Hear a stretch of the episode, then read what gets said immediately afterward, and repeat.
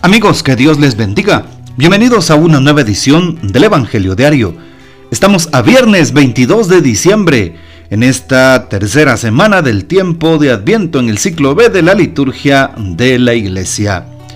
Así es, y para hoy eh, recordamos y celebramos en la liturgia de la Iglesia a Santa Francisca Javier Cabrini. ¿Quién fue Santa Francisca Javier? Nació cerca de Pavía, Italia, el 15 de julio de 1850. Era la penúltima de 11 hermanos. Su familia era campesina y profundamente católica. Hizo la primera comunión a la edad de nueve años. Francisca es conocida como la madre de los, de los migrantes. De hecho, fundó en Illinois, Estados Unidos, lugar al que emigró desde su Italia natal, el Instituto de Misioneras del Sacratísimo Corazón de Jesús. Y bueno, se le venera en todas las casas de migrantes, refugiados y desplazados en el mundo entero. Pidamos pues la poderosa intercesión de Santa Francisca Javier Cabrini.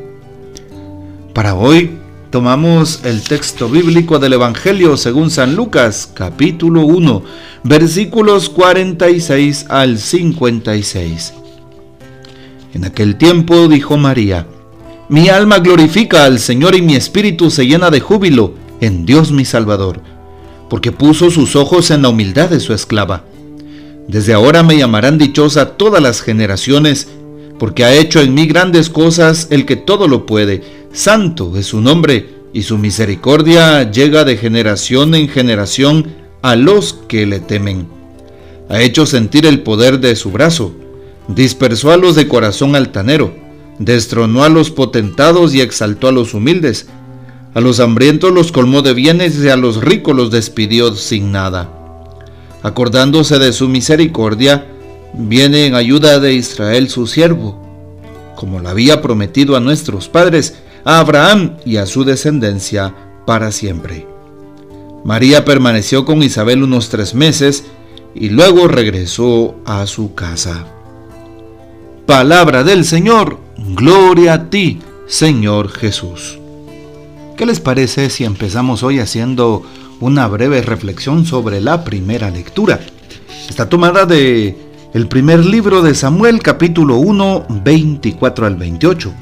Justamente cuando Ana, la madre de Samuel, aquel que iba a ser el profeta y sobre todo sacerdote del Señor en el templo, pues le pedía al Señor que le permitiera ser fértil, porque aún en su ancianidad oró al Señor, le ofreció al Señor y pues el Señor le em, concedió tener un niño.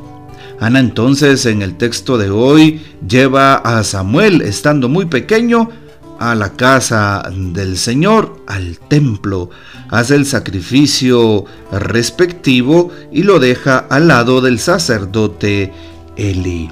Y por eso Ana jura por su propia vida que sigue orando al Señor y llegará a consagrarle a su hijo. Desde aquel instante Samuel se queda en el templo. Qué bonito será consagrarnos a Dios. Qué hermoso que hoy le digas al Señor, Señor, quiero consagrarme a ti, como se consagró Samuel.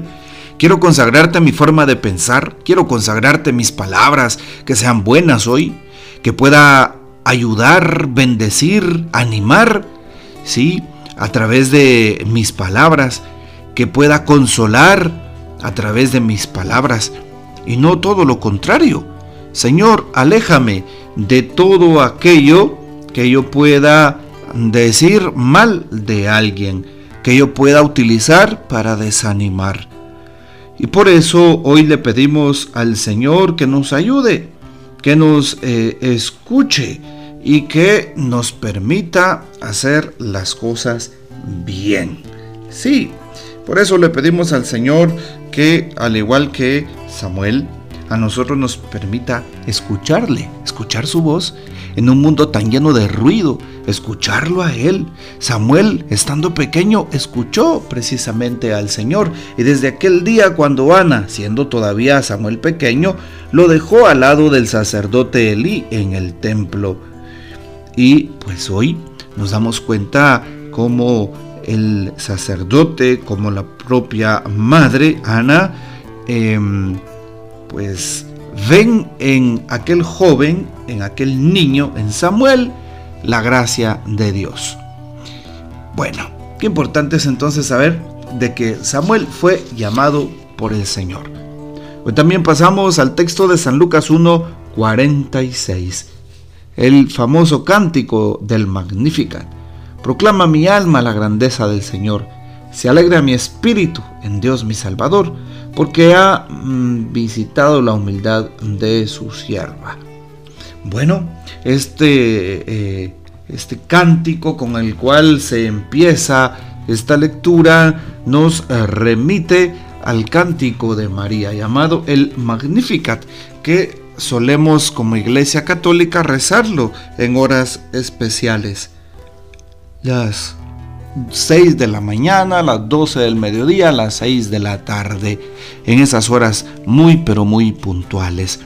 Nos damos cuenta hoy en este texto cómo el Señor se acerca con disposición.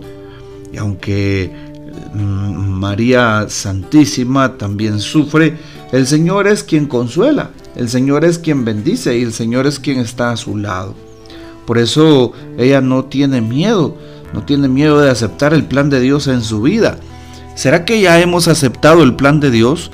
¿No será que egoístamente todavía nos estamos quedando en un plan propio, en un plan, plan subjetivo, en un plan que no rinde cuentas?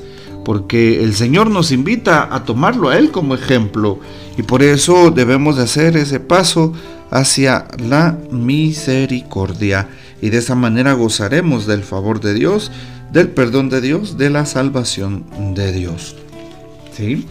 Al final del texto, pues María dice, se acordó de su misericordia con respecto a Dios. Vino en ayuda de Israel, su siervo, como lo había prometido. Y así fue. El Señor lo que promete, lo cumple. Por eso hoy le pediremos que Él tenga piedad y misericordia de nosotros, de nuestras almas, que nos aliente en la fe y que no tengamos miedo de escucharlo a Él, de escuchar su voz, que no tengamos miedo del proyecto de Dios, porque el proyecto de Dios es tan perfecto y tan grande que todos cabremos ahí. También hoy el Papa nos pone una reflexión que dice, la liberación esperada. El Evangelio de hoy se conoce como el Magnificat y es un grito de esperanza. Es el anuncio de la liberación que Dios realiza a su pueblo por la boca de la humilde sierva del Señor. Durante siglos los humildes de Israel estaban esperando que el Señor viniera a rescatarlos de las manos de los poderosos, pues estaban cansados de la soberbia de sus opresores, ya no tienen que esperar más la biblioteca de la liberación ha sido realizada por Dios. ¿Y cómo? Es la pregunta que uno se puede hacer. ¿Cómo? Ciertamente no ha sido una liberación espectacular y apocalíptica, como muchos se esperaban. Tampoco em, ha sido una victoria militar. Las pobrezas que el Señor realiza con su brazo de las que habla María permanecen casi invisibles. Están en sus entrañas. Es la cercanía del Señor que toma nuestra toma nuestra carne y nuestra debilidad. Es la presencia del Dios con nosotros que nos garantiza que nunca más estaremos solos, que todo el sufrimiento de los pobres y de los oprimidos, em, ahora pues Él los comprende lo vive, lo asume y lo redime.